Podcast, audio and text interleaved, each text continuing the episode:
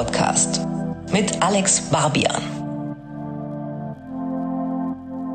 Herzlich willkommen zurück bei Sinus. Mein Name ist Alex Barbian und ich möchte mich zuallererst mal bedanken. Ich hatte natürlich gehofft, dass die Idee vom auditiven Musikmagazin bei einigen von euch gut ankommen würde. Womit ich aber Real Talk nicht gerechnet hatte, war, dass mich so viele Nachrichten erreichen würden, dass so viele Leute die erste Folge teilen würden und so krass supporten. Für den Fall, dass ihr das nicht sowieso schon gemacht habt, möchte ich euch ans Herz legen, Sinus auf der Streaming-Plattform eures Vertrauens zu folgen und, wenn ihr richtige StreberInnen seid, auf Spotify nach Sinus, die Playlist zum Podcast zu suchen. Dort könnt ihr euch die Musik aller KünstlerInnen, die hier im Podcast zu Gast oder mindestens Thema sind, anhören. Falls ihr innerhalb dieser Episode einen Beitrag überspringen wollt, dann findet ihr die Timecodes der einzelnen Rubriken unten in den Show Notes. Vom Cover der zweiten Ausgabe blicken euch in feiertäglicher Garderobe blond entgegen. Mit denen habe ich ein Interview geführt, das ihr direkt im ersten Teil der Sendung hören könnt. Danach in der Rubrik Spotlight spreche ich über, aber in erster Linie mit Megalo, der am 13. August sein lange, lange angekündigtes Album 21 veröffentlicht hat. Bei Rewind möchte ich heute gemeinsam mit Kolja und Panik Panzer an das vierte Bandmitglied der Antilopengang erinnern. Da geht's um Nemesis und eins der letzten Werke, die er der Nachwelt hinterlassen hat, die Ego Trip EP von 2011, die bis heute kaum in den Musikmedien besprochen wurde. Und dann, quasi auf den letzten Seiten der Ausgabe, wird wieder eine Neuerscheinung rezensiert. Da sprechen Nadja Dilger, Hella Wittenberg und Jonas Horn über Screen Violence, die neue Platte von den Churches. Bevor das Editorial aber zu lang wird, blättern wir jetzt einfach mal um und starten rein in die zweite Folge Sinus. Sinus Cover Story. Lotta Kummer Nina Kummer und Johann Bönitz kommen aus Chemnitz und bilden gemeinsam die Band Blond. Blond waren, als sie sich vor ungefähr zehn Jahren gegründet haben, tatsächlich mal alle blond, weisen verwandtschaftliche Verbindungen zu einer anderen großen Chemnitzer Gitarrenrockband auf, haben ganz kurz bevor ein gewisses Virus die Welt in Beschlag genommen hat, ihr Debütalbum Martini Sprite veröffentlicht und haben aktuell, nun ja, kein Album in der Pipeline. Dauerpräsent sind Blond aber trotzdem. Allein deshalb, weil Nina und Lotta seit dem ersten Lockdown einmal pro Woche ihren wirklich saumäßig unterhaltsamen Podcast, da muss man dabei gewesen sein, ins Internet feuern, indem sie Geschichten aus dem Bandalltag erzählen. Und dann haben Blond mal so ganz nebenbei, und das war auch der Grund, warum ich sie ganz, ganz dringend und schnell sprechen wollte, vor ziemlich genau einem Monat mit Du und ich einen der wichtigsten Songs des Jahres veröffentlicht. Johann war leider im Urlaub, aber Nina und Lotta haben sich relativ spontan Zeit genommen, um mit mir über Du und ich, das dazugehörige Video und die daran angedockte Kampagne, die Hütte der sexualisierten Gewalt zu sprechen. Die Grußbotschaft an Blond kommt von Nura und das ist natürlich eine schöne Ergänzung zur ersten Folge, weil wir da ja schon groß und breit über sie gesprochen haben. Yo, was poppin', Leute? Ich bin's Nura und ich erzähle euch die Story, wie ich Blond kennengelernt habe. Und zwar war das auf einem Festival natürlich. Ähm, ich wusste gar nicht, was mich erwartet. Und ähm, dann waren diese wunderschönen Gestalten, standen dann da vor mir und haben die, die Menge richtig eingeheizt und mit richtig cuten Choreos, die ich dann auch irgendwie mitmachen konnte. Und ab dem Moment haben sie mein Herz gewonnen, weil ich liebe Choreos, die ich auch tanzen kann. ja, und dann hat unsere Liebe eigentlich angefangen und ähm, ich liebe die bis heute noch und äh, freue mich jedes Mal, wenn ich die auf dem Festival sehe oder wenn wir zusammenspielen. Und ganz liebe Grüße an die Boys und Girls von Blond. Knutscher.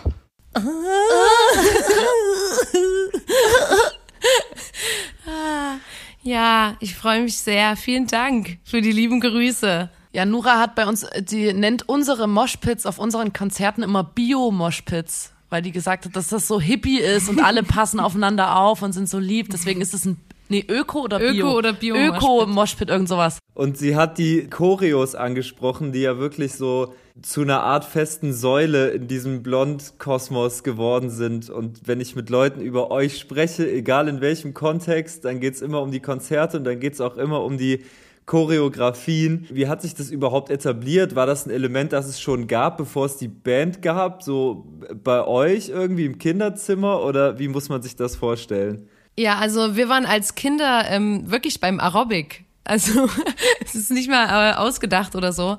Und deswegen war das natürlich schon was, was wir konnten. Ähm, und dann sehen wir ja die Band quasi als äh, multimediales Projekt quasi. Wir wollen nicht nur auf die Bühne gehen und unsere Instrumente spielen, sondern uns ist halt wichtig, dass man da irgendwie noch mehr drumrum strickt für die Leute. Und es ist auch wirklich so, diese Art, wie Lotta und ich dann vorn stehen und die Choreos tanzen, das haben wir halt, seitdem wir kleine Kinder sind, vom Weihnachtsmann gemacht. Ähm, das war also schon immer so Teil unseres Lebens, dass wir zwei so nebeneinander stehen und so irgendwelche Choreografien vortanzen. Wir haben so krass ähnliche Körper und sind ungefähr gleich groß. Das passt einfach übelst gut. Und es macht natürlich auch übelst Spaß, weil die Leute, wie auch bei Nura jetzt, ähm, das ist ein, die Leute machen das dann auch immer so schön nach und das bockt den irgendwie auch. Das kann ich wirklich komplett bestätigen. Das Neujahrs-Livestream-Konzert vom Blond war eins von ganz, ganz wenigen Corona-Konzerten im Internet, die bei mir einen bleibenden Eindruck hinterlassen haben. Und das lag nicht zuletzt am aus ungefähr 50 Blond-Ultras bestehenden Bühnenbild, die in kleinen Zoom-Fenstern extrem engagiert diese Choreografien mitgetanzt haben. Generell sind Blond eine außergewöhnlich gute und routinierte Liveband. Der Anlass für unser Gespräch war aber, wie schon erwähnt, ein anderer. Die aktuelle Single Du und ich, die, wenn sie irgendwo im Hintergrund laufen würde, daherkäme wie ein halb ironischer Love-Song, hat viel mit mir gemacht. Der Song ist beklemmend, weil er beklemmende Realitäten abbildet. Du und ich erzählt unkodiert von übergriffigem Verhalten, von Männern, die weiblich gelesene Personen belästigen, von sexualisierter Gewalt. Du und ich ist die zynische Antithese zur 0815 romantischen Liebe auf den ersten Blick Schnulze. Aber nicht, weil sich der Song über 0815 romantische Liebe auf den ersten Blick Erzählungen lustig machen will, sondern weil du und ich von der Art Kennenlerngeschichte erzählt, die nicht einvernehmlich geschieht, sondern von einer Partei mit widerlichsten Mitteln erzwungen wird. Ja, also erstmal schön, dass das, ich weiß nicht, was er mit dir gemacht hat, aber erstmal schön, dass er irgendwas mit dir gemacht hat. Ich finde es auch schön, dass er so gut ankam und so, weil das ist natürlich ein Thema irgendwie, was dann, also wir wollten das unbedingt mal behandeln sozusagen. Also Thema sexualisierte Gewalt, sag ich mal. Und dann äh, finde ich im Nachhinein, es ist uns gut gelungen, da so schön quasi zwischen, es ist zu doll oder es ist noch kunstig genug und also man hat da, wir haben da so schön diesen, wie sagt man, Drahtseilakt oder sowas geschafft, dass man es auch auf einer Party hören könnte irgendwie. Ja, darum geht's ja auch so ein bisschen, dass er, ähm, dass man quasi irgendwie um den Song drumherum aufmerksam macht auf eine Thematik, die natürlich überhaupt gar nicht lustig ist und überhaupt gar nicht cool und aber den Song quasi nutzt, um so einen empowernden Party-Hit eigentlich zu machen, wo man tanzen kann und sagen kann, ja, fickt euch alle so in dem Sinne. Ich musste natürlich an sie denken. Sie war ein Song auf Martini's Bride und den sehe ich so ein Stück weit als Vorläufer jetzt von Du und ich. Der hat mich auch damals stark beeindruckt, weil er sehr konkret irgendwie gekreist ist um diese dauerhafte Angst, auch diese, diese Allgegenwärtigkeit von übergriffigem Verhalten von, von Männern in der Bahn, auf dem Heimweg, im Club und so. Und irgendwie habe ich den Eindruck, du und ich ist jetzt wie so eine Weiterführung dessen, aber eben jetzt viel empowernder und durch so einen gewissen Zynismus tatsächlich sogar, wie du sagst, Party geeignet. Man ist ja übelst oft, wenn man jetzt als Frau zum Beispiel oder weiblich gelesene Person in dieser Situation ist, dass man an den Arsch gefasst wird oder so. Das ist ja ein extremer Kontrollverlust für mich in diesem Fall dann und man wünscht sich dann immer, man denkt dann drüber nach und dann gibt man sich selber Schuld und sagt so, ah, man hätte doch so und so reagieren müssen und so. Und dieser Song ist so quasi die Wunschvorstellung, wie man, also mit was für einem, mit was für einem Mut oder so man dann reagiert hätte oder wie, wie konfrontativ man dann hätte sein können. Und quasi mit dem Song holt man sich, sich so ein bisschen diese Kontrolle zurück, dass man sagt, ich bestimme, wie, da, wie das jetzt hier lang geht und wie das hier endet und so. Also so sehe ich das, dass man sich so ein bisschen diese Kontrolle zurückerobert.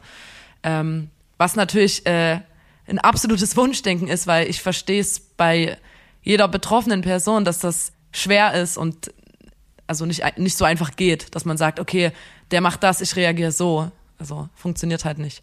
Ja. Denn sexualisierte Gewalt hat, und auch das ist eine Kernmessage von Du und ich, verschiedenste Gesichter.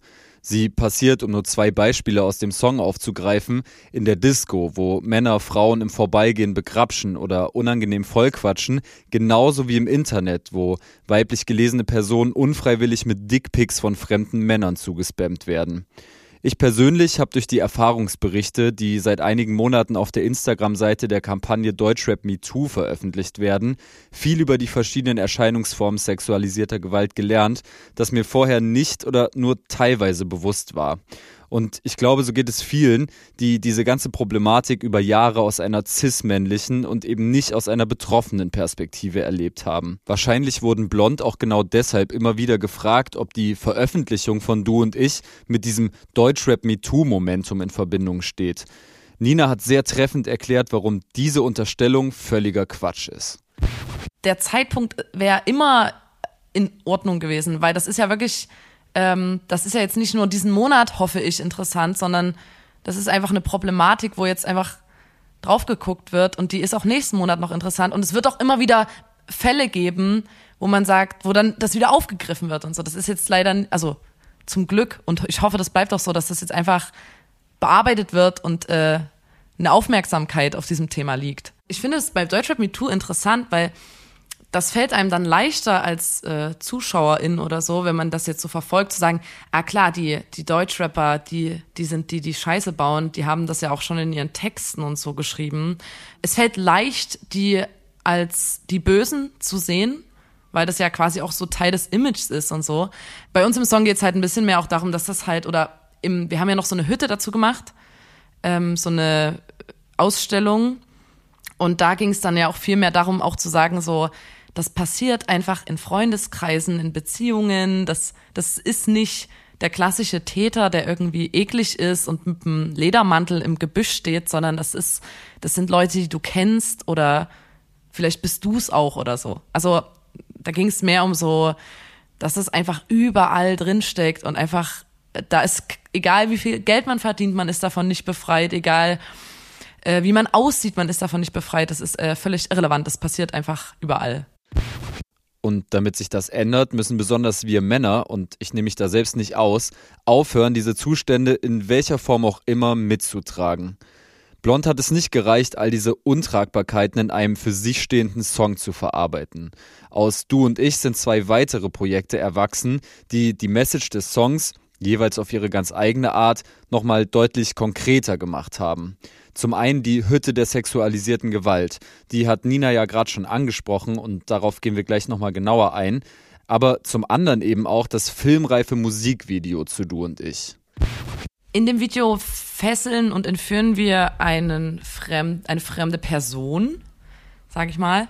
Und der Ausgang, das ist so ein bisschen offen. Das ist ja das, was jeder dann selber so sieht, was wohl mit der, mit der Person passiert ist. Aber wir heiraten diese Person ähm, und danach rennen wir in blutigen Hochzeitskleidern durch den Wald. Sehr kurz gefasst jetzt, ja. Ich will, ich will, nein, nee, aber ich will ja, ich, ich finde es immer so schwierig, sowas zu erklären, weil ich finde, ich finde es irgendwie interessant, weil wir, wir haben auch mit Leuten drüber geredet, was denkt ihr, was ist passiert? Und das fand ich irgendwie interessant, dass manche Leute gedacht haben, na, ihr habt den doch auf jeden Fall umgebracht. Und manche waren so, hä, nee, ihr habt doch den nicht um, also, was ist passiert, das ist ja so ein bisschen auch, das möchte man ja auch offen lassen. So, aber ähm, da geht's wieder um so Kontrolle zurückbekommen. Ähm, weil wir haben die Person, wer weiß, was sie gemacht hat, es, es liegt irgendwie auf der Hand, dass sie uns irgendwie belästigt hat oder irgendwas, ähm, dass wir die so entführen und dann halt quasi Kontrolle zurückbekommen äh, und Kontrolle über diese Person haben. Es gab ein paar Kommentare unter diesem Video von Männern, die das unfassbar schlimm fanden, dass wir da so gewaltverherrlichend gegen Männer und so Gewalt gegen Männer aufrufen. Und dann, und dann waren wir so, ja, ähm, das gibt's aber einfach nicht in unserer Gesellschaft. Es gibt eigentlich nicht so Gewalt gegen Männer. Und du merkst so, zwei Leute sehen in einem Video äh, wie Gewalt gegen einen Mann und die ist ja nicht mal explizit ausgeführt wie da irgendwie die, die Ahnung von Gewalt gegen einen Mann äh, dargestellt wird und rasten komplett aus und so, das geht gar nicht und so. Und das ist aber ja ein Standard, eine Standarderzählung in Film und so, dass es halt Gewalt gegen Frauen gibt. Das ist ja der absolute Klassiker. Und dann siehst du, wie das so Leute so, oh mein Gott, hier wird gegen Gewalt gegen Männer aufgerufen und plötzlich, äh. und das hat mich ein bisschen gefreut, weil ähm, dann denke ich, manchmal hat es die richtigen Leute erreicht, die dann Ja. da direkt so übelst rasten und sagen so, ah, das geht gar nicht klar und ich mochte eure Musik, aber jetzt höre ich die nicht mehr. Ja, uns war halt voll wichtig, dass wir diesmal halt so richtig das komplett durchziehen und wirklich sagen, okay, wir haben eine Stylistin, wir haben eine Make-up-Artistin und so. Und da ähm, war uns halt wichtig, dass es diesen Hollywood-Vibe auch bekommt. Schön, dass er auch ähm, dass er angekommen ist.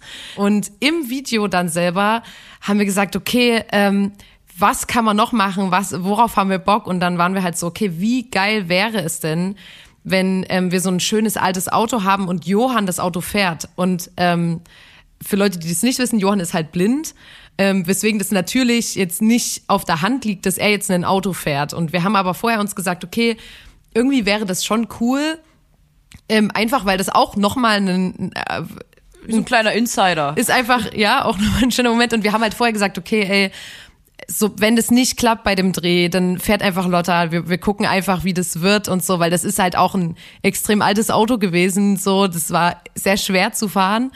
Und dann habe ich dort am Set mit Johann das getestet und der war so gut. Also wirklich, so haben, so habe ich mich nicht angestellt bei meiner ersten. Ich habe ja irgendwann, ich habe irgendwann einfach gedacht, dass Johann, also ich habe gar nicht mehr drüber nachgedacht, es war einfach völlig normal, dass der da die Straße runterfährt und auch so ähm, die Gänge wechselt und so. Das war einfach komplett normal plötzlich. Genau, und dann war es halt wirklich so, ähm, gut, dann ziehen wir das jetzt durch und dann so schön sechs Stunden lang immer wieder einen Feldweg runterrasen, dann wieder tauschen, ich rückwärts wieder hoch, dann Johann wieder runterrasen. Und während wir das gedreht haben, ähm, konnten wir ja nicht miteinander kommunizieren. Und da Johann aber ja nicht sieht, wo er langfahren muss, haben wir uns dann darauf geeinigt, dass ich quasi bei links hm und bei rechts hm hm mach. Und ich play das so voll cool. Ich bin so, ja, mit der Sonnenbrille sitze auf Beifahrersitz, bin so ab, am Abhängen. Und im Video, wenn du das aber halt jetzt mit Ton hättest oder so, bin ich die ganze Zeit so, hm, hm, hm, hm, hm. Und dann manchmal, wenn es so, wenn es so knapp wurde, war das dann so, ja, stopp! Weil es halt so, ähm, war halt jetzt auch nicht ähm, eine übelst freie Straße, sondern schön mit einem kleinen Graben, schön an ein paar Bäumen vorbei und so. Und der ist auch extrem schnell gefahren. Also, das war so unser Kick im Musikvideo. Also wir hatten auch übelst viel, ich glaube, so viel haben wir noch nie über Musikvideo geredet vorher, weil das natürlich wieder in so einem Bereich stattfindet. Man will, also wir wollten, dass es, dass es weh tut, wenn man es sieht, dass es provokant ist, dass es gefährlich ist und auch ein Ticken gruselig. Man wollte aber auch nicht zu viel zeigen. Also ich wollte jetzt auch nicht, dass tatsächlich Gewalt zu sehen ist oder so.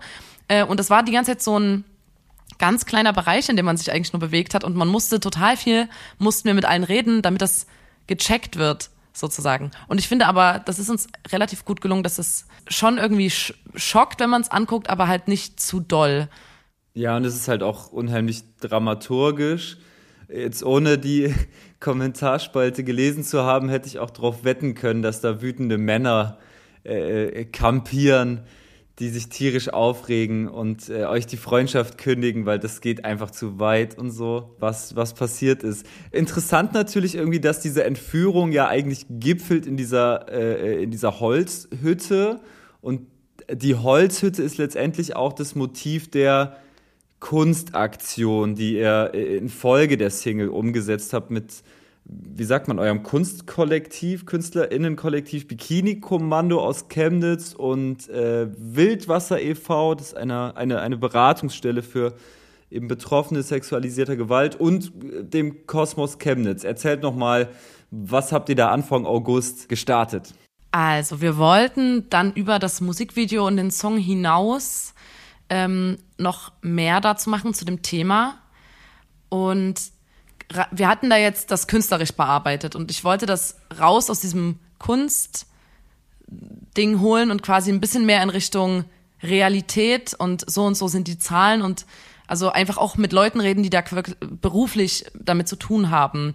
Das war auch so ein bisschen das erste Mal, dass wir quasi, ich weiß nicht, ob man das politisch nennt oder so, aber tatsächlich schon eher eine politischere Arbeit gemacht haben, die quasi auch dann, äh, ich weiß gar nicht, wie ich das beschreiben soll, weil man, es ist ja immer einfach, einen Song darüber zu machen oder so.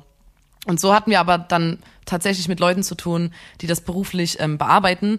Und da hatten wir uns halt überlegt, wir, wir haben uns ein Konzept überlegt, wie wir eine Ausstellung gerne machen würden. Und weil das Thema aber so ein sensibles Thema ist, will man da nicht blauäugig rangehen und einfach so, ja, wir machen das irgendwie so und so, sondern wir haben uns mit Wildwasser zusammengetan, damit die uns beraten und äh, helfen können, damit wir da nicht irgendwie aus Versehen jemanden verletzen oder so oder mit dem Thema einfach irgendwie komisch umgehen, weil wir irgendwie nicht dran denken. Und die sind da ja wirklich ExpertInnen auf dem Gebiet. Dann haben wir mit denen zusammen diese Hütte, die so ganz, das ist auch wieder so eine ganz malerische Hütte, sieht total schön aus mit Blumen an den Fenstern und es liegt grüner Rasen davor und die sieht total niedlich aus mit schönen Gardinen und obendran ist eine, eine große Triggerwarnung, dass die äh, Hütte Inhalte, die sexualisierte Gewalt thematisieren, ausstellt. Und in dieser Hütte waren dann 70 Erfahrungsberichte von Betroffenen sexualisierter Gewalt, die wir gesammelt haben und der Wildwasser e.V. Wir haben die zusammen gesammelt.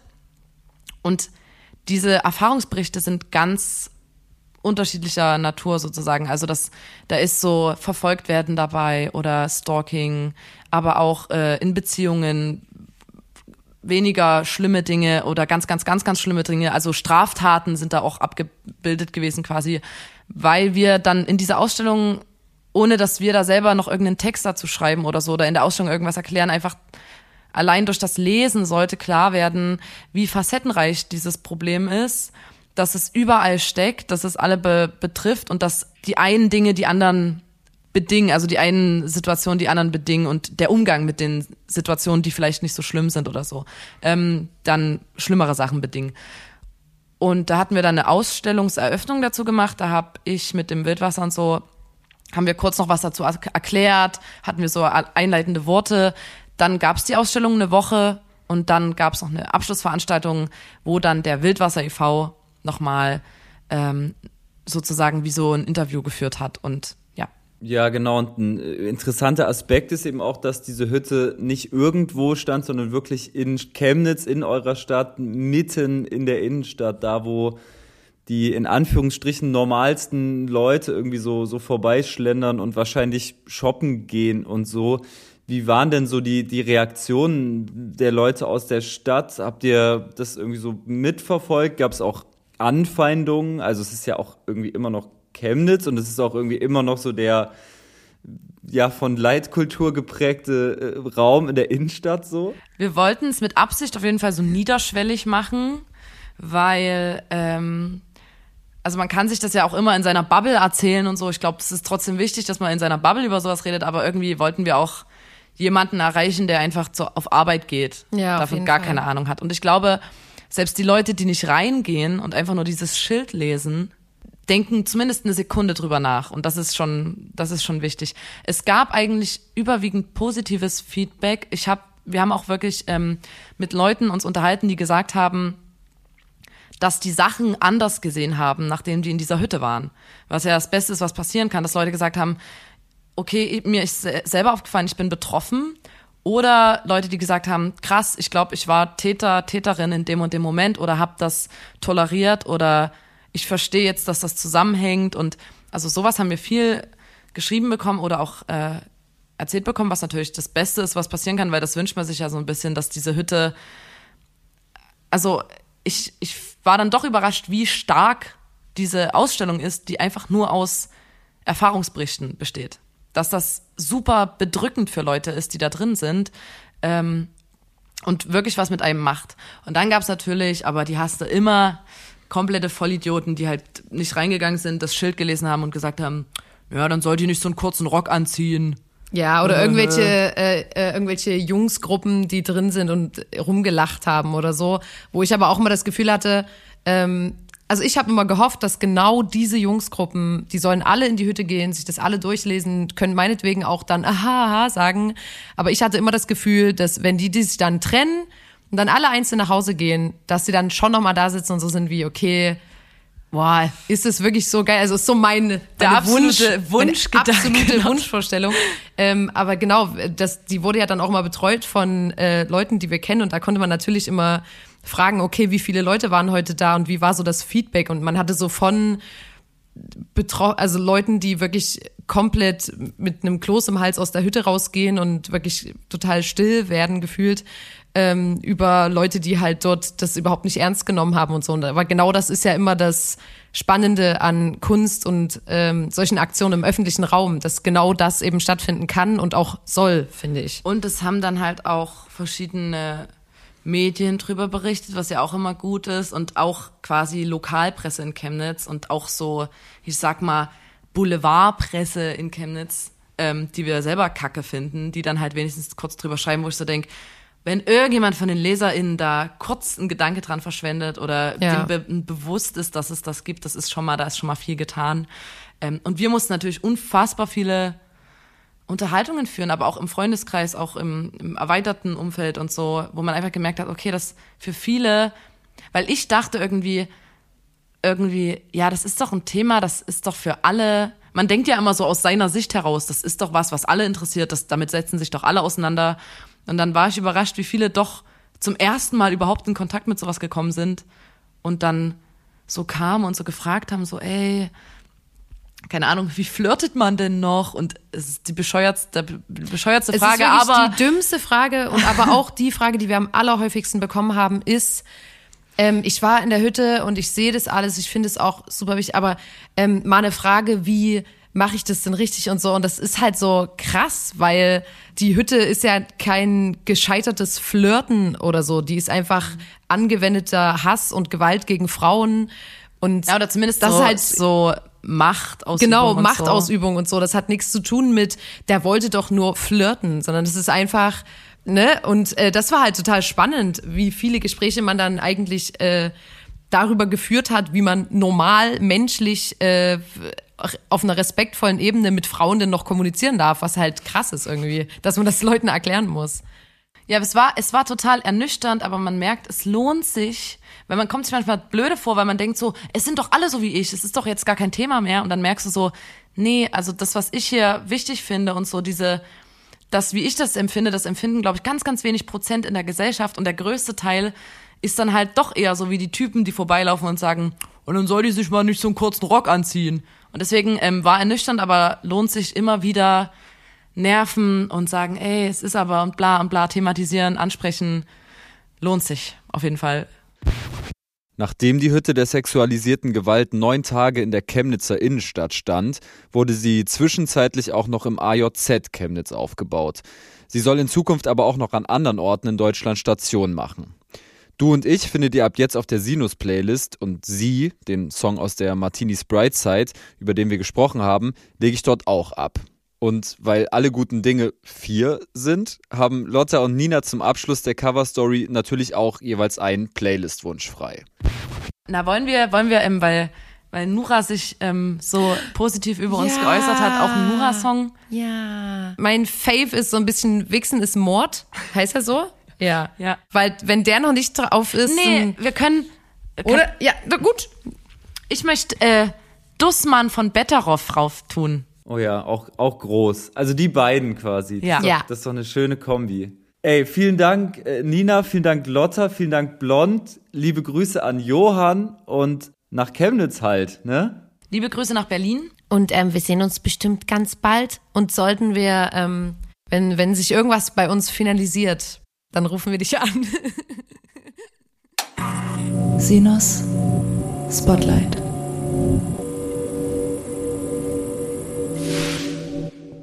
Im Spotlight steht in dieser Folge Megalo. Es gibt, so ist zumindest mein Eindruck, nur wenige KünstlerInnen in der deutschen Rap-Szene, denen seit so vielen Jahren eine derart lupenreine Reputation vorauseilt. Wenn irgendwo der Name Megalo fällt, dann hagelt es Anerkennung. Dann wird erwähnt, wie bodenständig, wie reflektiert dieser Typ ist, der während sein Album Regenmacher auf Platz 2 der deutschen Albumcharts aufstieg, klaglos seine Trippelschichten als Lagerarbeiter ableistete, um seiner Familie ein sorgenfreies Leben ermöglichen zu können. Wo über Megalo gesprochen wird, fällt der Begriff Live-MC. Da geht es um seine fast strebehafte Delivery und sein Mitwirken am Projekt BSMG, das eine Art Blaupause für ein durch und durch politisches Konzeptalbum auf Deutsch war. Vielleicht war es aber genau diese lupenreine Reputation, dieser unsichtbare Heiligenschein, der die Arbeiten am nächsten Meilenstein in der Legacy, dem ersten Soloalbum seit 2016, für Megalo erschwert haben. Ziemlich sicher sogar. Ganze fünf Jahre nach Regenmacher ist am 13. August und infolge einer Endlosschleife aus Selbstzweifeln, Erwartungsdruck, Experimentierfreudigkeit und pandemiebedingten Verzögerungen endlich 21 erschienen. Es ist die erste Solo-LP, die Megalo als Vollzeitmusiker veröffentlicht und fühlt sich, zumindest im Subtext, an wie das Ende der Reise eines Mannes, der inzwischen 40 Jahre alt ist, extrem geerdet erscheint und die Aura eines Veteranen ausstrahlt. Als ich 21 zum ersten Mal gehört habe, ist mir direkt der Ausdruck Grown Man Rap durch den Kopf geschossen. Ich hatte die Möglichkeit, Megalo zu fragen, ob er sich mit dieser Zuordnung anfreunden kann. Also erstmal, ich mag das Label nicht. Grown Man Rap hört sich für mich wie alt an. Alt und eingestaubt und nicht mehr so flexibel in der Beweglichkeit.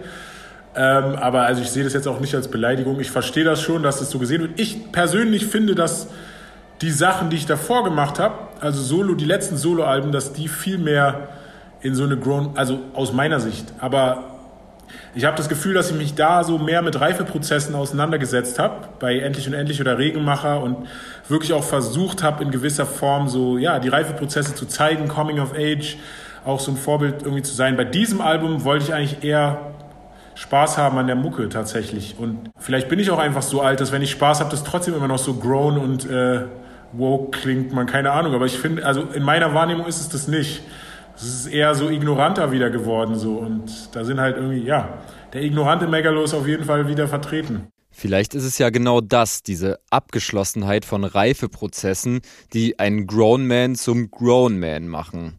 Aber Megalo hat schon recht. Das neue Album will im Grunde gar nicht lebensklug oder gentleman-like sein. Im Gegenteil. 21 lebt von einer verhältnismäßig lockeren, unverkrampften Grundstimmung und präsentiert einen neuen, alten, um es mit seinen Worten zu sagen, ignoranten Megalo, dem eine wiedergefundene Lust am Musikmachen, am frei Aufspielen und auch am Rumstenkern anzumerken ist. Megalo scheint Hip-Hop wieder mehr als Spiel, als Competition wahrgenommen zu haben, was unter anderem dazu geführt hat, dass die deutsche Rap-Szene an vielen Stellen im Album ganz schön ihr Fett wegbekommen hat. Ja, ich weiß nicht, ob das so eine bewusste Entscheidung war. Ich mache mich eigentlich schon immer so lustig über Rap-Kollegen und ich finde, das gehört auch so zum kompetitiven Spirit dazu halt quasi irgendwie, auch andere so ein bisschen runterzumachen, natürlich auch mit dem Augenzwinkern. Aber tatsächlich äh, in den letzten Jahren ist ja auch deutscher Rap einfach kommerziell viel erfolgreicher geworden und wirklich deutschsprachige Künstler, die so vom Erfolgsgrad auch mit internationalen Künstlern konkurrieren können und so und Goldplatten links, rechts verteilt und so der Hack wird gemacht. Und ich bin halt einfach schon immer jemand gewesen, der lieber Ami-Rap gehört hat, französischen Rap. Und nach wie vor denke ich, dass es ästhetisch und so einfach von der kulturellen Verordnung einfach viel weiter ist, so als deutscher Rap. Aber das Selbstbewusstsein im deutschen Rap ist stark gestiegen, obwohl sozusagen aus meinem Gefühl diese Strukturen und so halt immer noch geblieben sind. Deshalb sind alles nur friendly Reminder, kleine Claps auf, äh, auf Ziehsöhne ihre Hintern. Deutschrap wird also immer mal wieder darauf hingewiesen, dass er vielleicht doch nicht das Maß aller Dinge ist, allerdings keinesfalls auf einer bösartigen oder verbitterten, sondern vielmehr auf einer humorvollen Ebene. Diese sarkastischen Schattierungen blitzen aber auch an anderen Stellen in der Tracklist auf. Etwa in Gordon Shumway mit Chelo und Abdi, wo sich Megalo in seinem Part mit einem Verweis auf die eigentlich viel zu lange Überbrückungszeit zwischen Ankündigung und tatsächlichem Erscheinen seines Albums selbst aufs Korn nimmt. Diese Überbrückungszeit ist generell ein Aspekt, der 21 in seiner DNA geschliffen hat. Als die Pandemie kam, hatte sich Megalo nämlich dazu entschieden, sein Album-Release zu vertagen und quasi als Überbrückungsmaßnahme mit der Veröffentlichung der Hotbox-EP Zeit zu schinden. Die sieben Songs, die darauf zu finden waren, wären also eigentlich Albumsongs gewesen. Das ist vor allem deshalb erwähnenswert, weil Hotbox atmosphärisch, auch inhaltlich, viel schwerer, viel resignierter, ja, depressiver erschien als jetzt 21. Ich habe Megalo gefragt, wie er sich das erklärt. Also mir sind diese ganzen Depri-Phasen sind mir nicht fremd so und ich habe die schon oft so durch im Leben und jetzt habe ich sie halt, sage ich mal, bis zur Hotbox EP auch noch mal oder auch dann, also auf jeden Fall noch mal intensiv gespürt so und das eben verarbeitet. Für mich war es ganz wichtig, dass wenn ich jetzt weiterhin schaffe, Musik zu machen, also nach den zwei erfolgreichen Soloalben, dass es mir einfach Spaß machen muss. Ich möchte mich nicht unter Druck gesetzt fühlen durch zwei Top-Ten-Alben und irgendwie jetzt noch besser performen zu müssen und äh, das Rad noch besser zu erfinden und irgendwie der deutsche Kendrick zu sein. Das sind alles so Labels, die konnte ich nicht so viel mit anfangen und ich hatte ja auch mit BSMG ein sehr politisches Projekt gemacht und irgendwie so übrig geblieben ist, so viel auch einfach das eigene Privileg sehen, so das Leben einfach so. Ich, es ist nicht so gekommen, wie ich es mir vorgestellt habe oder wie ich irgendwie als ganz junger Mann gedacht habe, ey, so und so möchte ich das haben, so ist es nicht gekommen, aber wenn man irgendwie seinen Blick wegnimmt von der Erwartungshaltung und so, dann kann man die Schönheit darin erkennen. Und das war ich auf jeden Fall in der Lage, auch nachdem die Hotbox EP raus ist, bin ich dann nicht nochmal in so ein tiefes Tal, sondern war halt einfach in diesem, so, okay, weitermachen, so mit dieser Energie weitermachen, das intuitive Fördern, Musik nicht mehr verkopft machen, viel freestylen, viel auch nicht written aufnehmen, also einfach am Mikro die Songs entstehen lassen. Und ich glaube, das hört man jetzt in dem Album. Und so rappt und singt Megalo, insbesondere auf der zweiten Hälfte der Platte, über den Strom des Lebens, vom morgens aufwachen und seine Segen zählen, vom in Bewegung sein, vom sich neue Ziele setzen, vom nie aufgegeben haben, von Selbstakzeptanz, vom Sohn und vor allem immer wieder vom Vater sein. Mein Sohn ist essentiell dafür. Mein Sohn ist meine Heilung. Ohne Scheiß. So, er ist wirklich meine Heilung.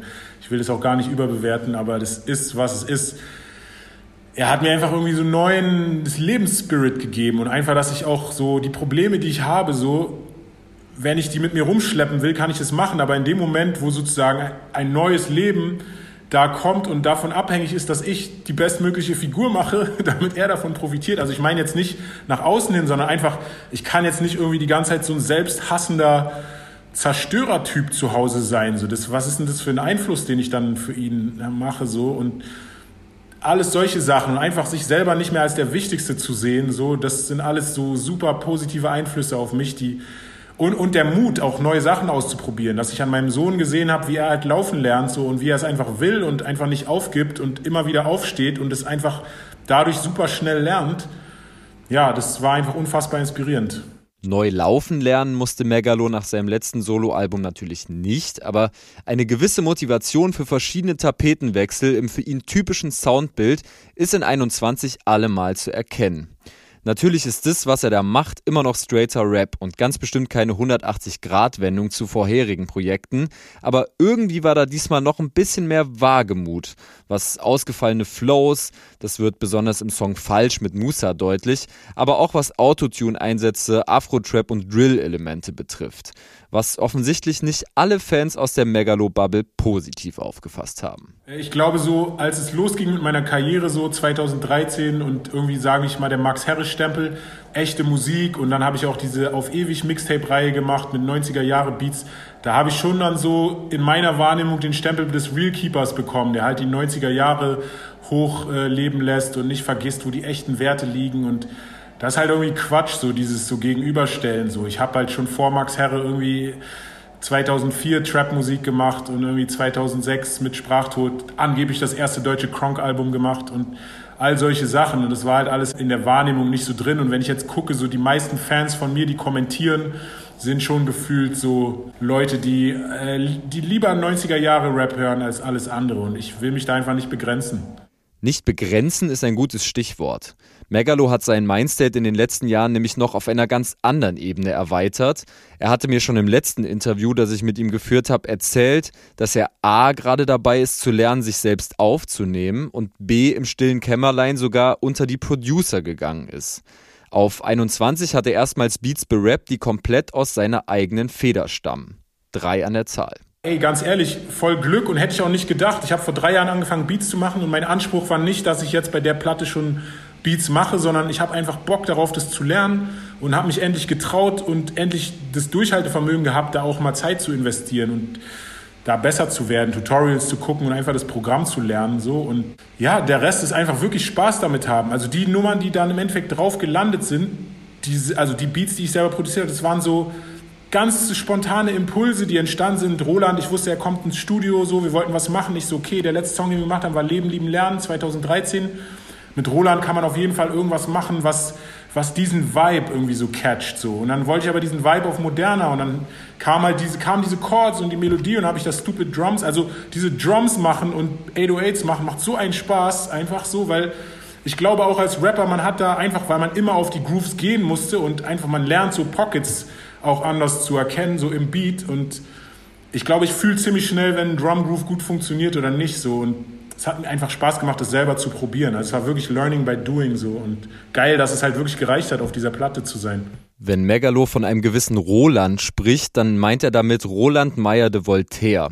Das ist ein begnadeter Musiker, über dessen Karriere es eine fünfteilige Doku-Serie aus 2020 gibt, die ich euch an dieser Stelle wärmstens ans Herz legen möchte. Die heißt Wie ein Fremder, eine deutsche Popmusikgeschichte und die gibt's sogar bei Netflix. Aber zurück zum Megalo, genauer gesagt zur letzten und in seinem Fall quasi obligatorischen Frage, nämlich der, ob 21 in den Augen seines Verfassers denn ein politisches Album ist. Ich wollte mit diesem Album auf jeden Fall keinen politischen Fingerzeig so machen, so, aber klar kann ich irgendwie nicht einfach nur komplett auf Oberfläche gehen, sondern ich wollte Energie machen, dass es, dass die Leute Spaß haben beim Hören und dass, wenn man einfach noch eine Schicht drunter guckt, kann man auch Dinge sehen, die in der Gesellschaft einfach noch nicht cool sind, ohne dass man es explizit ansprechen muss. Am besten, finde ich, merkt man es an dem Song Falsch mit Musa, weil der ist so der ignorante Song. Der Beat ist super ignorant, die Reime, die ganze Art und Weise, wie ich darüber gehe, ist super ignorant und plump. Und es hat mir auch total Spaß gemacht, diese ignorante Seite. Es war einfach so bang, es hat Spaß gemacht so. Aber so inhaltlich ist das so eigentlich so mein politischer Song, so, weil ich da eigentlich sage, dass ich mich in Deutschland nicht wohl und zugehörig fühle. Aber ich mache es halt auf eine Art und Weise, die halt einfach so, so dumm ist, so einfach so, du kannst halt bouncen dazu. So. Das, ist, das war meine Erfahrung, die ich mit BSMG gelernt habe, dass ich einfach gemerkt habe, okay, so, ich will schon Sachen sagen, aber ich will jetzt nicht irgendwie so der Langweiler werden, der jetzt trockene Inhalte so wiedergibt, die niemand hören will, sondern die Musik muss halt vor allem erstmal pumpen und Spaß machen so und dann gibt es noch eine andere Ebene, wenn du möchtest, wo du einsteigen kannst. Und das kann ich euch wirklich nur empfehlen, denn 21 ist ein extrem vielseitiges Album, vollgestopft mit progressiven Erkenntnissen und Überraschungen. Auf die Playlist packe ich Caesar, eine Ode an den Asphaltdschungel Berlin-Moabit.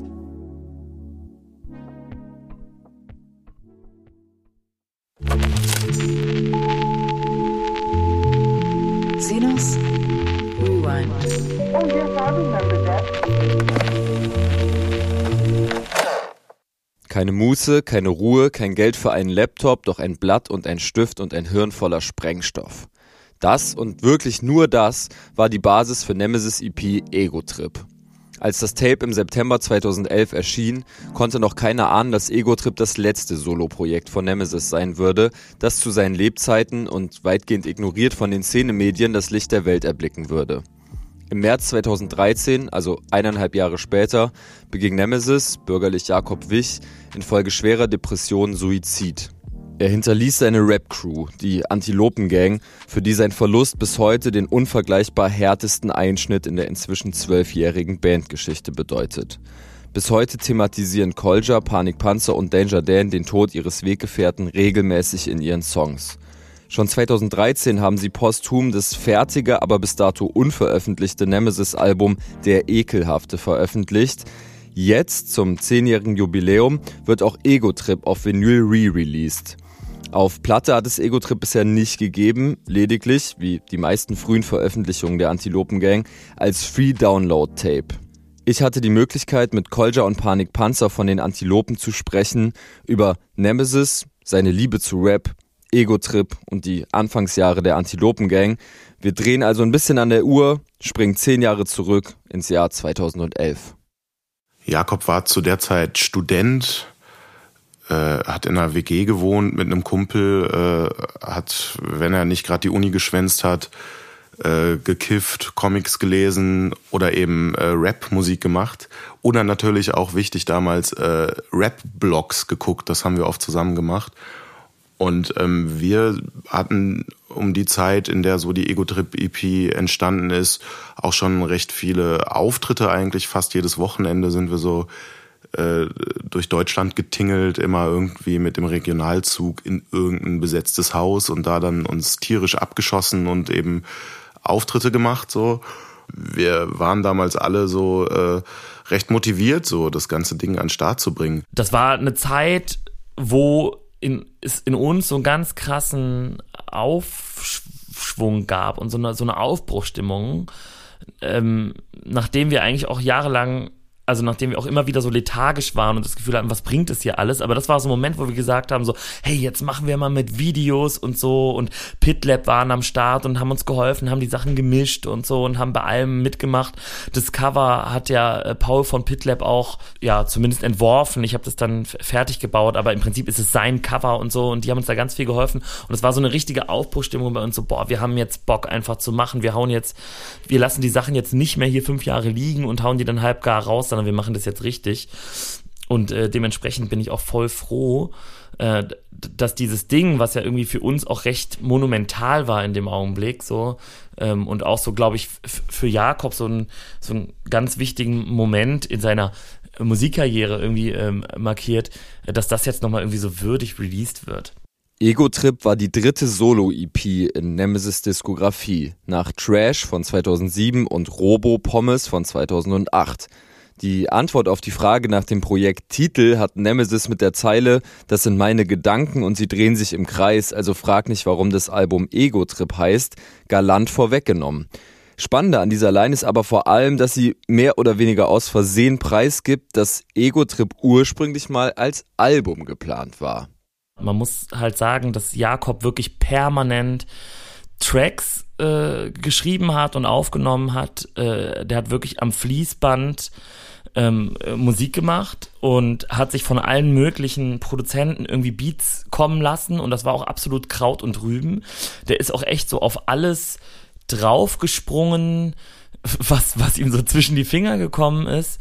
Ähm, und ab und zu, wenn ich ihn mal, also ich habe ihn sehr selten besucht tatsächlich, weil wir haben uns eher gesehen, wenn wir auf Konzerten unterwegs waren, aber es gibt so ganz rare Momente, wo wir uns dann vielleicht mal gesehen haben, bei ihm in Düsseldorf. Ich weiß, dass ich da mal Songs davon gehört habe und schon dachte so, okay, krass, so ähm, das, das ist hier gerade irgendwie für unsere Verhältnisse Next Level, was vor allen Dingen, glaube ich, an der Produktion lag, weil das waren halt so richtig gut gemachte Sample Boom Bap Beats, wie wir sie bis dahin halt nicht hatten. Wir sind halt immer auf diese Pitlab Synthi-Brecher draufgesprungen. Das war so unser größter Pool. Dann hab ab und zu ich noch so ein paar halbgare Produktionen gemacht.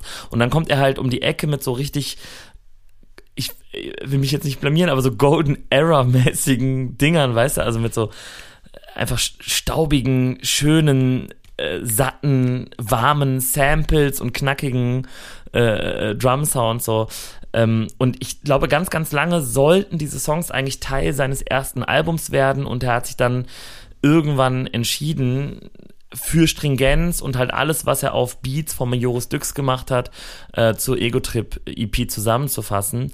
Und ich bin dann ganz, ganz spät erst in diesen Prozess eingestiegen, aber dann auch ähm, sehr inbrünstig. Wir haben da alle mitgeredet, alle gemacht. Das war ein Antilopengang-Projekt. Auch wenn da dann jetzt NMZS irgendwie auf dem Cover stand, haben wir alle uns äh, da involviert und ähm, das so als unser Ding empfunden. Ich habe, glaube ich, dann das irgendwie an die Hip-Hop-Medien geschickt. Ne, Panikpanzer hat das Video gemacht und so weiter. Also das war einfach unser Projekt. So, äh, das war alles Antilopengang. Und es gab sogar Phasen, äh, da haben Panikpanzer und ich uns mehr dafür eingesetzt, dass diese Solo-Sachen von, von Jakob rauskommen, als er selbst. Also ich meine, das ist ja nun wirklich kein Geheimnis, dass er einfach auch Depressionen hatte und teilweise hatte der überhaupt keinen Kopf für sowas und wir fanden das aber so gut und wollten, dass das rauskommt und haben es eben auch als, äh, haben uns als Teil davon gefühlt. Als Feature-Gast war auf Ego-Trip neben Gabo aus Düsseldorf, mit dem Nemesis schon seit 2004 regelmäßig zusammen Musik gemacht hatte, dann aber trotzdem nur, dafür allerdings gleich zweimal, Danger Dan vertreten. Danger Dan war es ja auch, der mit Nemesis im Herbst 2012, also ein Jahr nach Ego-Trip, die Aschenbecher-EP umgesetzt hat, die, so besagt es jedenfalls die Legende, in nur einer einzigen Nacht entstanden ist. Alle sieben Songs auf Ego Trip, das hat Panik Panzer ja eben schon angemerkt, wurden von Majorus Dyx produziert. Auf der Ego Trip EP sind auf jeden Fall äh, ein paar der wichtigsten Nemesis-Tracks drauf. Das ist auch Ego-Trip äh, Intro, der Song, den wir bis heute gelegentlich auch mal live spielen. Eins für die Crowd, zwei für die schöne Bedienung, ist einfach so voll die Ansage. Äh, und der ballert halt bis heute mega. Ist halt so einfach so, ich, ich bin hier, so, also halt, ist halt so der Überrepresenter. Vollgepackt mit selbstreferenziellen Verweisen auf frühere Projekte und Nemesis Hip-Hop-Sozialisierung, aber eben auch mit Punchlines. Das Intro war auch der einzige Song, zu dem damals ein Video veröffentlicht wurde. Wie facettenreich, eigenbrötlerisch und speziell Nemesis Texte waren, beweisen andere Songs auf Ego Trip in meinen Augen aber noch viel mehr. Zum Beispiel Meine Schöne, ein Stück, das aus Perspektive eines krankhaft Paranoiden geschrieben ist, der einen anderen Menschen aus Angst, ihn zu verlieren, einsperrt. Und dann gibt es auch diese in der Rückschau oft vergessenen, rundum albernen Songs wie Banana Man oder Wunderschön, in denen Nemesis seinen Rap-Charakter auf verwirrende Art mit seiner eigenen Lebensrealität vermengt. Gerade Songs wie Banana Man oder Wunderschön, aber auch der dystopisch überladene Albtraum-Song Viel zu viel geben Aufschluss über Nemesis ziemlich eigensinnigen, nicht selten schwarzen Humor und seinen ausgeprägten Comic-Nerdismus. Also in, in Ego-Trip erzählt er ja auch so ganz, ganz viel Stumpfsinn, der halt mit dieser Kunstfigur Captain N, Nemesis, der Typ, der Katzen frisst und bla bla bla und so äh, äh verbunden ist. Und dieses Springen zwischen diesen zwei Welten, das gibt es in seiner kompletten Diskografie ganz, ganz stark. Und ich glaube, ähm, auch gerade nach seinem Tod ist uns das sehr bewusst geworden, wie schwer es für Leute, also wie schwer es ist für Leute, die ihn nicht kennen, da zu unterscheiden. Also ne, die Leute werden schon checken, dass er keine Katzen frisst, so, aber ähm, das sind ja ganz, manchmal so, sind das ja Nuancen, äh, die dazwischen liegen, um, zu, um sich zu fragen, wer, wer spricht denn da gerade? Der Humor in den Texten von Nemesis hat ja immer auch was Comichaftes gehabt. Äh, und äh, das war ja auch generell so eine Bildsprache, die der drauf hatte. Das lag einfach daran, dass der ein unfassbarer Comic-Fan war. Also der hat ohne Ende Comics gelesen, der hat auch selbst Comics gezeichnet. Ähm, und das hat sich dann irgendwie auch in seiner Musik wiedergespiegelt. Und ich glaube, äh, eine andere wichtige Komponente war auch einfach der Einfluss von Eminem. Also Eminem war Jakobs Lieblingsrapper. Man muss dazu auch sagen, äh, also Jakob hat den heutigen Eminem nie mitbekommen. ähm, und das äh, sind zwei wichtige Punkte, Comics und Eminem. Ansonsten glaube ich, dass äh, wir generell als Antilopengang auch so ein, so Insider-Humor hatten gemeinsam. Wir hatten äh, eine eigene Art zu sprechen, eigene Worte, eigene Begriffe und es war eigentlich immer so, wenn wir auf andere Leute gestoßen sind, dann haben die oft überhaupt nicht, die sind gar nicht hinterhergekommen, die haben gar nicht geblickt, was wir da reden. An anderer Stelle in der Tracklist, in Das ist meins, rappt Nemesis eine bemerkenswerte Line. Das ist alles so komisch, ich sag was Ernstes, doch ihr nehmt mich nicht ernst, weil ihr denkt, ich meine alles ironisch. Wow. Das ist meins ist, das ist spürbar, ein sehr ernst gemeinter autobiografischer Song, in dem Nemesis weitestgehend auf die humoristische Ebene verzichtet hat. Wahrscheinlich ist es genau das, was Das ist meins neben dem für Nemesis-Verhältnisse untypisch philosophischen Song Lange Straße zum wohl bedeutsamsten Track auf Ego-Trip macht. Das ist meins und Lange Straße sind halt würde ich sagen, aus meiner Perspektive, ich weiß nicht, ob es auch so sehen würde, aber wahrscheinlich die wichtigsten Songs, die er je released hat, so weil er da auch mal sich ein bisschen aus der Deckung rausgetraut hat. Also er hatte ja eh immer etwas weniger Berührungsängste mit Pathos als wir, aber ich glaube, das war schon auch so ein Ding, wo er gesagt hat, so ich mache das jetzt einfach mal hier, so. Ich mache das jetzt mal so pathetisch und mache jetzt mal hier die An Ansagen so, und sagt, das ist meins, das gehört alles mir, das habe ich selbst gemacht, so was ja erstmal furchtbar kitschig klingt, aber so, der Song macht mir und ich glaube ganz, ganz vielen Nemesis-Fans bis heute so unfassbare Gänsehaut und lange Straßen natürlich auch. Bei beiden Songs hatte Jakob sich gewünscht, dass Danger Dan die Hook singt. Und das waren zum dem Zeitpunkt, glaube ich, auch so Daniels äh, beste Versuche, äh, eine Hook zu singen auf einem Rap-Track. Das ist ja mittlerweile gang und gäbe. Äh, das war damals jetzt auch noch nicht so ungewöhnlich, aber das war damals irgendwie auch so ein neues Level. Er hat da sogar noch so ein bisschen so soulige Dinger gemacht, die macht er heute glücklicherweise nicht mehr. Ich konnte die auch ganz lange nicht hören nach seinem Tod, so weil ich halt einfach Schiss hatte, dass ich sofort einen Breakdown habe und einfach heule und mir das nicht reinziehen kann. Äh, mittlerweile geht es wieder. Das ist meins wurde tatsächlich dann nach Jakobs Tod ähm, auch für mich persönlich zu einem zu einem ganz wichtigen Lied. Zu, das ist richtig wie so ein Manifest. Den Song haben wir auch äh, nach seinem Tod damals, äh, paar Tage nach seinem Tod, äh, nochmal extra verbreitet auf YouTube hochgeladen mit so einem Rest in Peace Bild irgendwie, weil wir das Gefühl hatten, dieser Song, der bringt schon das ziemlich gut auf den Punkt irgendwie so, so was, was Jakob für einer war. Also das war schon, schon irgendwie ein Meisterwerk. Natürlich wird Das ist meins auch der Song sein, den ihr auf der Sinus-Playlist hören werdet. Einfach weil vermutlich kein anderer Song in Nemesis Karriere dermaßen tiefe, ehrliche Einblicke in sein Seelenleben ermöglicht hat und der Song einfach genial ist. Zeilen wie wäre das Leben ein Film, dann wäre das hier mein Soundtrack, wäre das Leben ein Gefängnis, dann wäre das hier mein Ausweg, sind natürlich prädestiniert für Überinterpretationen jeglicher Art. Und generell neigen wir Menschen ja dazu, verstorbene KünstlerInnen zu leichtfertig zu einer Art moralischen Instanz zu erheben oder alle Kunstwerke, die sie zu Lebzeiten erschaffen haben, mit ihrem Tod in Verbindung zu bringen. Ich finde, das ist ein schmaler Grad, speziell im Fall von Nemesis. In vielen Zeilen, gerade auf Ego-Trip, steckt zumindest kodiert die Depression. Wenn Nemesis vom ständigen Rauschen in seinem Hinterkopf oder vom Auf der Brücke stehen rappt, dann kann es schon passieren, dass es einem eiskalt den Rücken runterläuft. Und trotzdem wäre es falsch und sicherlich nicht in seinem Sinne, jeden Song und jede Zeile in ihrer Bedeutung zu überhöhen und auf seine Krankheit oder seinen Selbstmord zu reduzieren. Daniel sagt es gerade bei den meisten Konzerten, wenn wir äh, Enkeltrick spielen, was eigentlich eine Songidee von Jakob war, dass viele Leute, wenn sie über äh, Nemesis reden oder über Nemesis nachdenken, nur noch äh, irgendwie, äh, da schwingt immer so stark sein Tod und die Umstände seines Todes schwingen da so stark mit und das ist dann immer so ein komplett trauriger Anlass. Aber man darf nicht vergessen, er war halt einfach auch einfach ein unfassbar ähm, lustiger und geiler Typ so.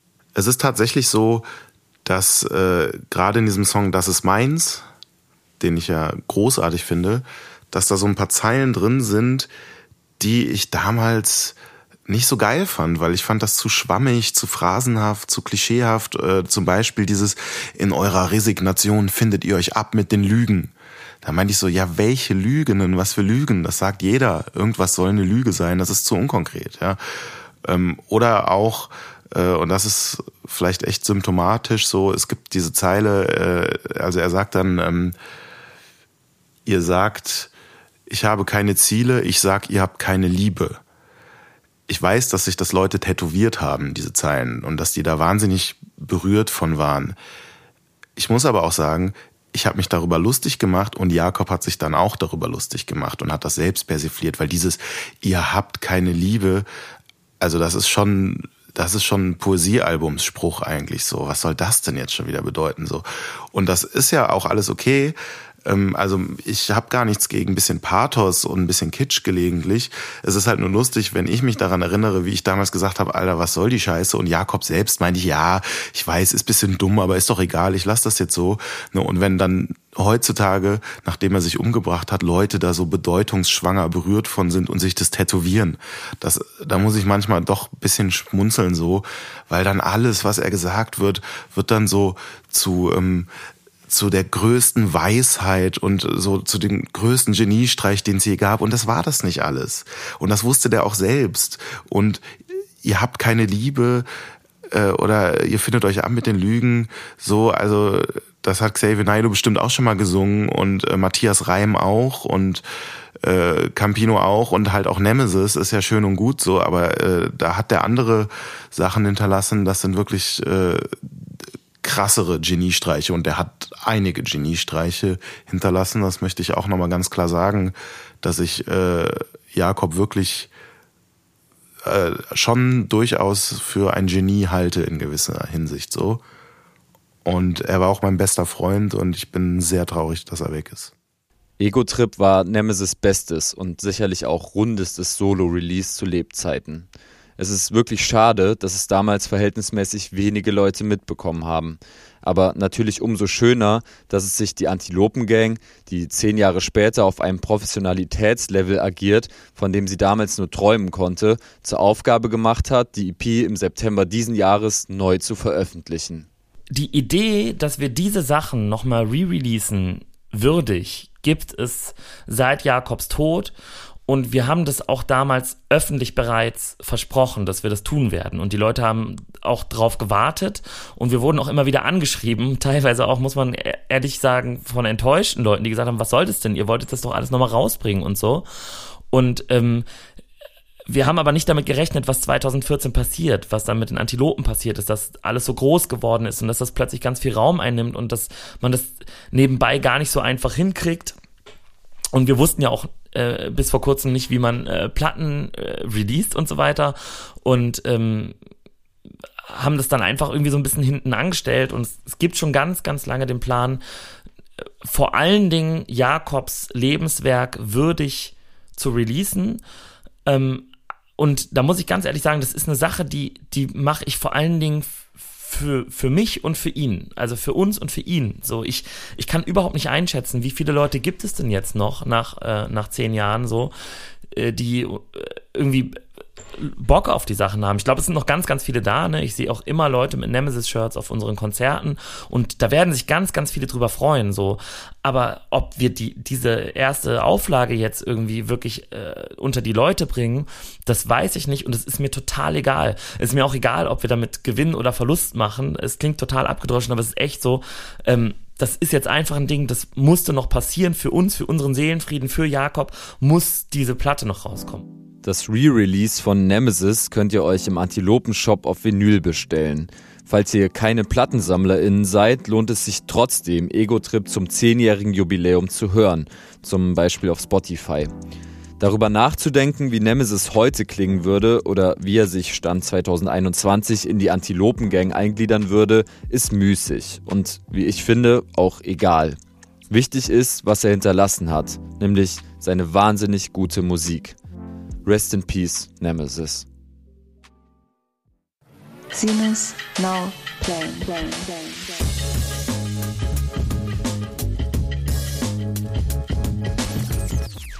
In der Rubrik Now Playen soll es heute um die Churches aus Schottland gehen. Die haben am vergangenen Freitag ihre neue Platte Screen Violence veröffentlicht. Hella Wittenberg, Nadja Dilger und Jonas Horn. Und es ist wirklich eine große Ehre, dass alle drei Lust hatten, sich an dieser Folge Sinus zu beteiligen, haben sich Screen Violence angehört und mir jeweils eine Audiorezension geschickt, in denen sie euch auch ziemlich treffend das Phänomen Churches erklären. Ich muss also gar nicht mehr allzu viel sagen und übergebe das Wort an Nadja Dilger. Sie ist Redakteurin im Feuilleton der Berliner Zeitung und dort verantwortlich für den Bereich Pop. Nadja fasst zum Beginn ihrer Review alles zusammen, was es zur Bandgeschichte der Churches zu wissen gibt und scheint, naja, ein bisschen genervt zu sein von Lauren Mayberrys Stimmfarbe. Churches ist eine Band, die man entweder hasst oder liebt. Das war schon immer so und es ist so ein bisschen wie mit Kirchen. Entweder glaubt man an einen Gott, an das Gotteshaus, das für ihn errichtet worden ist, oder auch nicht. Wobei man jetzt Churches auch nicht die Existenz absprechen könnte. Die Band hat sich immerhin vor über zehn Jahren in Glasgow gegründet. Kennengelernt haben sich ähm, Lauren Mayberry, Ian Cook und Martin Durfee dabei an der Uni. Cook hat Filmwissenschaften studiert und Lauren hat Rechtswissenschaften studiert. Und irgendwann, weil sie auch immer in Bands aktiv waren, alle drei, kam dann Cook auf die Idee, hey, ich habe ein neues Projekt, lass uns doch mal zusammen was aufnehmen. Entstanden ist dabei unter anderem die Single The Mother We Share, die 2012 erschienen ist. Und mittlerweile hat das Lied auch über 147 Millionen Spotify-Aufrufe. Es folgten nach 2012 die üblichen Touren, einige Alben. In Deutschland waren sie unter anderem auf dem Southside Festival und auf dem Hurricane Festival. Sie waren bei Jimmy Fallon im Fernsehen zu Gast und ein Song ist auch auf dem Soundtrack für ein Computerspiel von EA erschienen. Mit Screen Violence ist nun ihr viertes Album draußen, das überwiegend wohlwollend besprochen wurde. Und mich überrascht das persönlich sehr, denn die quietschend hohe Stimme von Lauren und diese schrillen Synthesizer-Töne sind echt nicht leicht zu ertragen. Und auf dem vierten Album ist das noch viel doller als sonst. Im Guardian heißt es dazu ganz treffend, intensiver und voller Kampfgeist. Interessant ist aber, dass sie sich auf dem Album nicht nur mit Gewalt auseinandersetzen, die sich im Netz findet, und auch nicht nur mit den Selbstzweifeln und der Angst und der Isolierung, die damit einhergeht, sondern es geht auch um Szenen aus Horrorfilmen. Und wahrscheinlich hat man letzteres Cook zu verdanken, der das Ganze ja studiert hat. Es gibt zum Beispiel den Song, der heißt Final Girl und in dem fragt sich Lauren, warum schreit eigentlich dieses Mädchen, das immer am Ende vom Horrorfilm überlebt, nicht? Müsste die nicht eigentlich mal irgendwie durchdrehen? Und das Witzige dabei ist, dass Laurens Stimme die ganze Zeit so kreischend ist, dass man sich denkt, okay, äh, diese Frage musst du eigentlich gar nicht stellen, weil du machst das schon für das Mädchen irgendwie. Und am Ende ist es auch nicht irgendwie die Musik so düster, so dass sie zu einem Horrorfilm passen würde, sondern irgendwie erinnert mich das alles an Paris Hilton House of Wax. Man kann das irgendwie nicht so ernst nehmen und irgendwie ist auch immer so eine leichte Komik dabei. Daneben gibt es noch Songs wie es geht um die Suche nach einem Freund, es geht um Schlaflieder, Albträume, es gibt ganz viel Autotune, Schlagzeug, Gitarren, Synthes, alles kracht immer so ein bisschen und dröhnt. Wer dennoch mit der Band warm werden will, sollte sich am ehesten How Not to Drown anhören. Da singt Robert Smith mit. Und das ist immerhin jemand, dessen Stimme man gerne hört. Und am Ende äh, gibt es einfach auch viel Instrumentalspiel in dem Song und nicht so, es geht nicht mehr so viel um Gesang. Ähm, die meiste Zeit geht es mir aber tatsächlich so wie Lauren in dem Stück He Said, She Said. Da singt sie I'm feeling like I'm losing my mind. Und das gilt einfach für die Platte. Man denkt sich irgendwann, okay, noch ein Synthesizer-Ton, noch ein Ton von Lauren und man dreht durch. Okay, war das schon ein Verriss? Auf eine Art ja irgendwie schon, oder? Deutlich positiver ist Screen Violence Jonas Horn im Gedächtnis geblieben. Er ist Teil der Redaktionsleitung des Musikblogs Minuten Musik und hat den Fokus seiner Rezension ein bisschen mehr auf die Verknüpfung der Platte mit ihrer Entstehungsphase, der Corona, alle bleiben zu Hause und schauen auf Bildschirme Zeit gelegt. So wie wir alle saßen Lauren Mayberry, Ian Cook und Martin Doherty letztes Jahr urplötzlich nur noch vor dem Computerbildschirm. Denn das öffentliche Leben zumindest so wie man es vor zwei Jahren, drei Jahren noch kannte, wurde nahezu komplett in den digitalen Raum verlegt.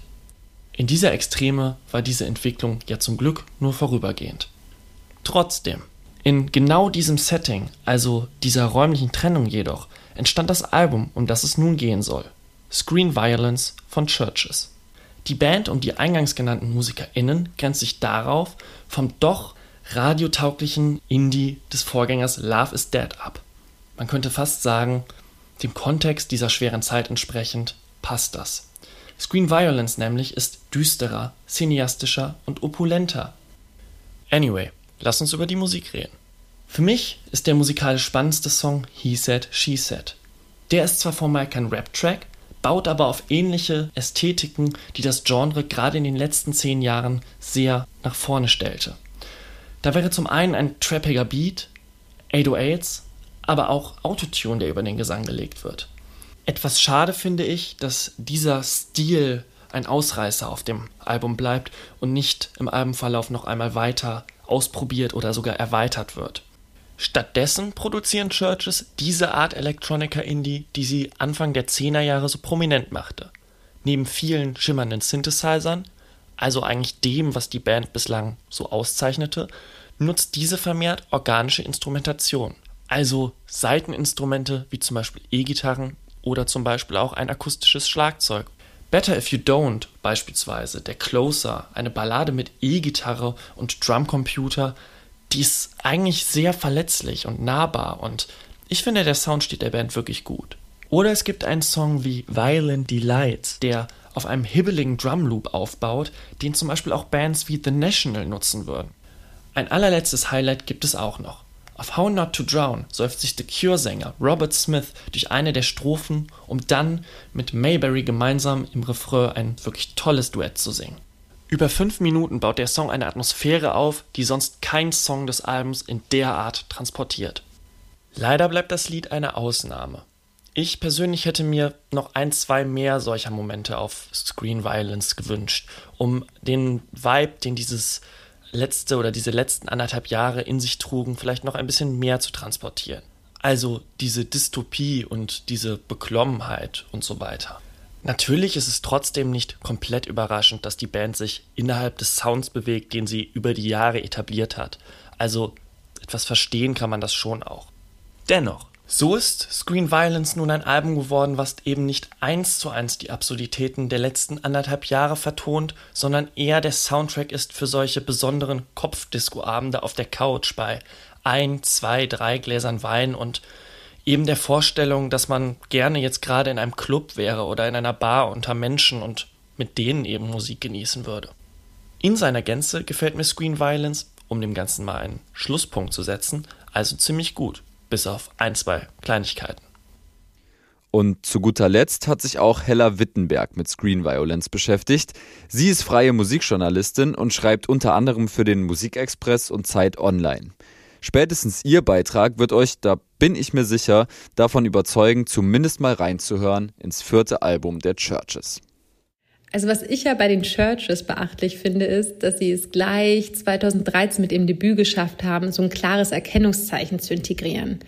Und das ist wohl die markant zuckerhohe Stimme von Lauren Mayberry, die sich über die weithallenden Sinti-Soundlandschaften ihrer Kollegen Ian Cook und Martin Doherty entlangstreckt in dem Cocktail war es doch von Anfang an überhaupt kein Problem, sich das Trio aus Glasgow sofort als eine A-Lister-Band und auf den fetten Festivalbühnen zu Zeiten vorzustellen, wenn das Publikum eben nicht mehr so zwingend eine Sonnenbrille tragen muss.